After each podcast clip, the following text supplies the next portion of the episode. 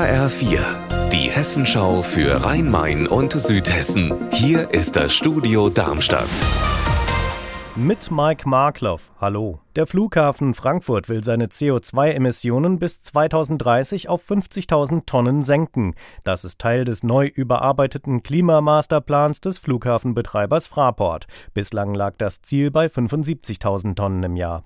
HR4-Reporter Roman Warschauer, wie will der Flughafen diese Ziele erreichen? Naja, das bedeutet zum Beispiel, dass die Fahrzeugflotte auf dem Vorfeld weitgehend elektrisch in Zukunft fahren soll und dieser Strom soll natürlich auch nachhaltig sein. Deswegen bezieht der Flughafen Flughafen einen Großteil seines Stroms künftig aus einem Offshore-Windpark, der derzeit in der Nordsee gebaut wird, aber auch im kleineren Maßstab direkt am Flughafen, zum Beispiel Photovoltaikanlagen auf Dächern oder auch eine Anlage neben der Startbahn West. Der Betrieb der Flugzeuge, die deutlich mehr CO2 ausstoßen, fällt nicht in die Rechnung. Da müssen sich dann die Airlines drum kümmern. Neben den vielen Hilfslieferungen des Darmstädter Vereins PDUM hat auch gerade wieder ein LKW der Darmstädter EAD vor allem technische Geräte in die ukrainische Partnerstadt Užhorod gebracht. Auch Oberbürgermeister Patsch ist in die 120.000 Einwohnerstadt gereist.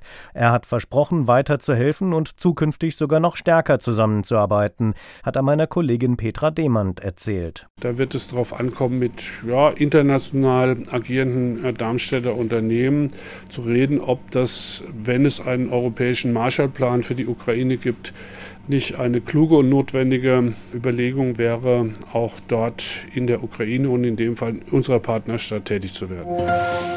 Das Hallenschwimmbad in Groß-Gerau ist jetzt wieder fast drei Grad wärmer im Wasser. Damit hat es die Temperatur, die vor diesem Winter dort üblich war. Anna Vogel, warum ist da jetzt alles wieder wie früher?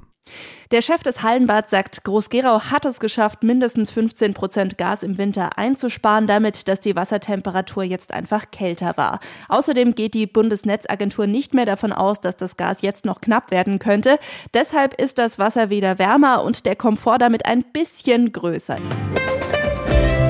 Unser Wetter in Rhein-Main und Südhessen. Grau und feucht geht es vielerorts in den Abend hinein. Bei Werten um aktuell 8 Grad in Brachtal, Neuenschmitten im Main-Kinzig-Kreis. Ihr Wetter und alles, was bei Ihnen passiert, zuverlässig in der Hessenschau für Ihre Region und auf hessenschau.de.